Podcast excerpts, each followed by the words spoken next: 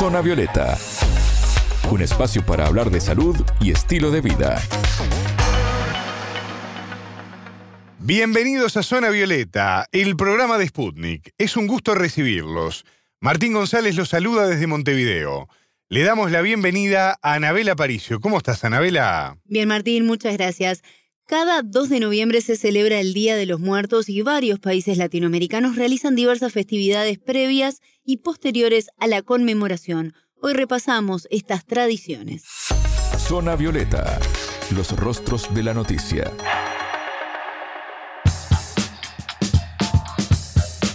Anabela, es la celebración de la vida y también de la muerte. Un momento para recordar a los seres queridos que ya no están a través de diversos rituales que varían según el país. Contanos un poco más en profundidad sobre este tema. Bueno, México es el más representativo, sin dudas, ¿no? En cuanto a estas festividades, pero también se celebra en países como Perú, Guatemala, Ecuador y Bolivia. Y a este último país nos vamos, pues dialogamos con la historiadora Sayuri Loza, quien nos contó cómo se vive el Día de los Muertos en Bolivia.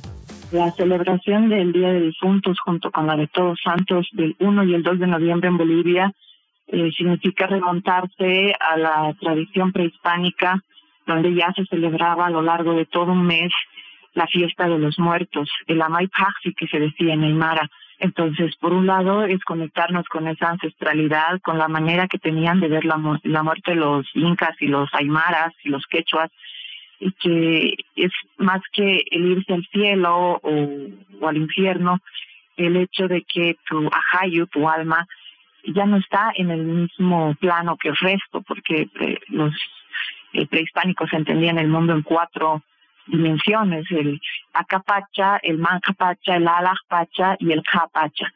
Así que como se van al mancapacha, es decir, dentro de la tierra vuelven a la tierra los muertos, hay una serie de eh, rituales que se han mantenido hasta ahora, entre ellos está, por ejemplo, el, el hecho este de poner la mesa con todo lo que le gustaba al difunto, que compartimos con muchos pueblos además, con los mexicanos, que también tienen una herencia prehispánica, pero por otro lado con los japoneses y con los vietnamitas.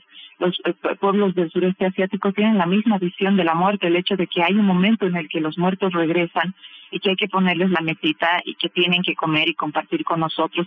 Pero también hay una fuerte carga eh, católica que por supuesto es innegable, impuesta o como sea por la conquista, pero eh, la gente local ha sabido hacer la suya y se ha apropiado de ella también, que ya hay costumbres como esta, la del intercambio por el rezo, el hacer rezar, que tú le das un plato de comida, le das una bolsa con panes, masitas y su refresco de chicha morada a la persona que te lo rece, que haga un rezo, así como el Padre Nuestro o el Ave María, pero también tenemos rezos como el Yuria y Angila, que es el rezo para los niños muertos en Aymara, o inclusive el memento en latín. Y con el paso del tiempo y las nuevas generaciones, las tradiciones indígenas se conservan, pero se van actualizando y adaptando a los nuevos tiempos. Por ejemplo, uniéndolo con Halloween, según la historiadora boliviana.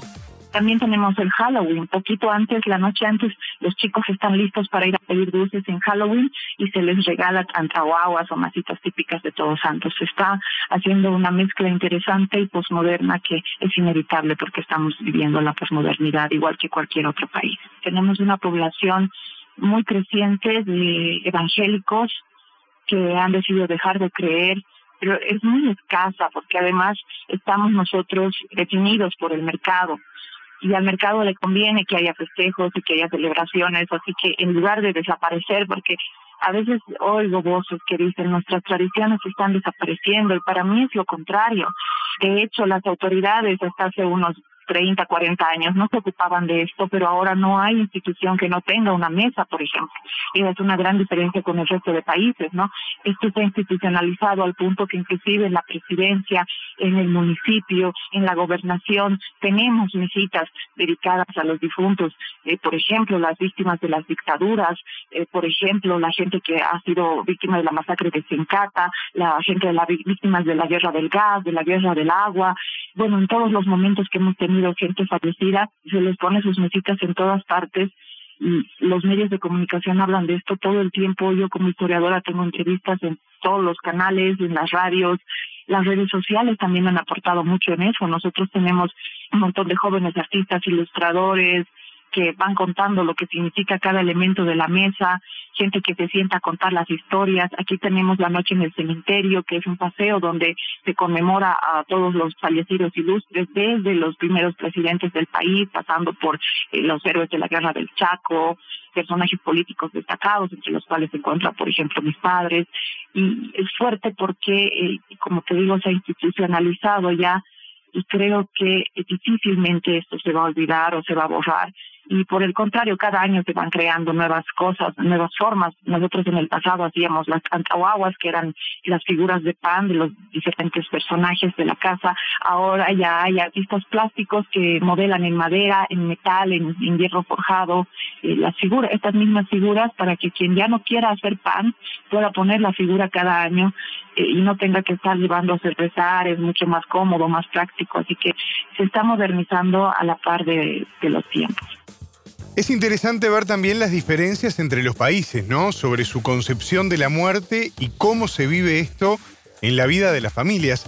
¿Por qué puede darse esta diferencia entre las comunidades, Anabela? Como mencionaba Loza, los países que celebran el 2 de noviembre tienen un gran porcentaje de población indígena y sus tradiciones están muy arraigadas en su ADN, según la historiadora, y eso de alguna forma hace diferenciarlo quizás, por ejemplo, con Uruguay, en cómo se vive en algunas zonas también de Argentina o de Chile que tienen menos población indígena y quizás viven también de otra forma la muerte. Pero escuchemos lo que decía al respecto Loza.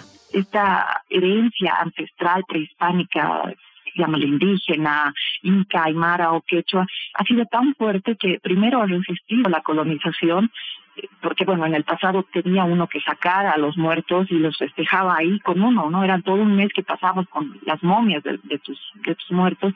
Eso cambió con la colonia, pero se sustituye con la mesa del pan, con el hacer rezar, con la fiesta de las ñatitas, que también es, está totalmente ligada a la fiesta de los muertos no se ha podido olvidar y ha habido una resistencia muy fuerte a lo largo de la colonia y durante la República. Loza es hija de la primera chola aymara boliviana en llegar al Parlamento, tiene muy arraigadas las tradiciones de sus ancestros, como ocurre con toda su comunidad, pero ella resalta el hecho de que actualmente la gente, sea o no aymara, está adhiriendo a estas costumbres como forma de sobrellevar el duelo a perder un ser querido.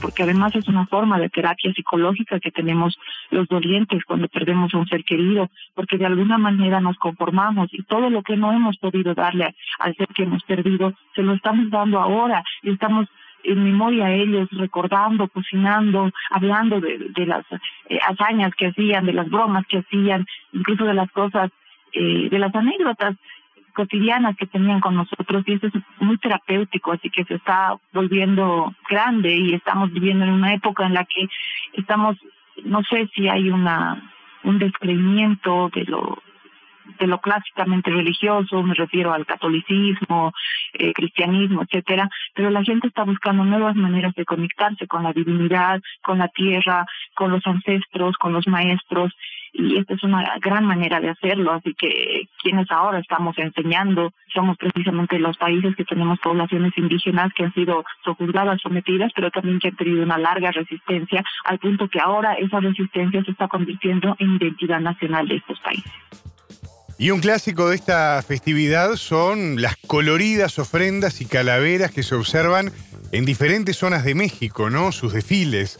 En 2003, la UNESCO declaró este día como Patrimonio de la Humanidad. Sí, y la tradición indígena mexicana lo relaciona con la temporada agrícola. Precisamente sobre esto habló la antropóloga Diana Martínez de la Universidad de México en entrevista con el área de comunicación de esta universidad y lo explica de la siguiente manera.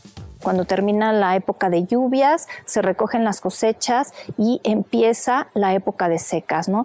Entonces es como un ciclo de vida y muerte.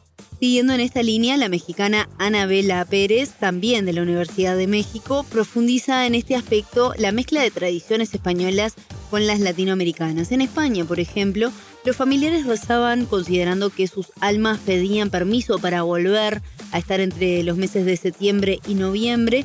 Y también las familias montaban altares con pan de trigo, veladoras, lámparas de aceite para iluminarles el camino y sal y agua para saciar la sed de las almas.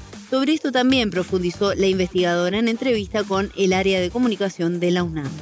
En todas las culturas la idea de ofrendar a los muertos está, presente, podríamos decir algo universal.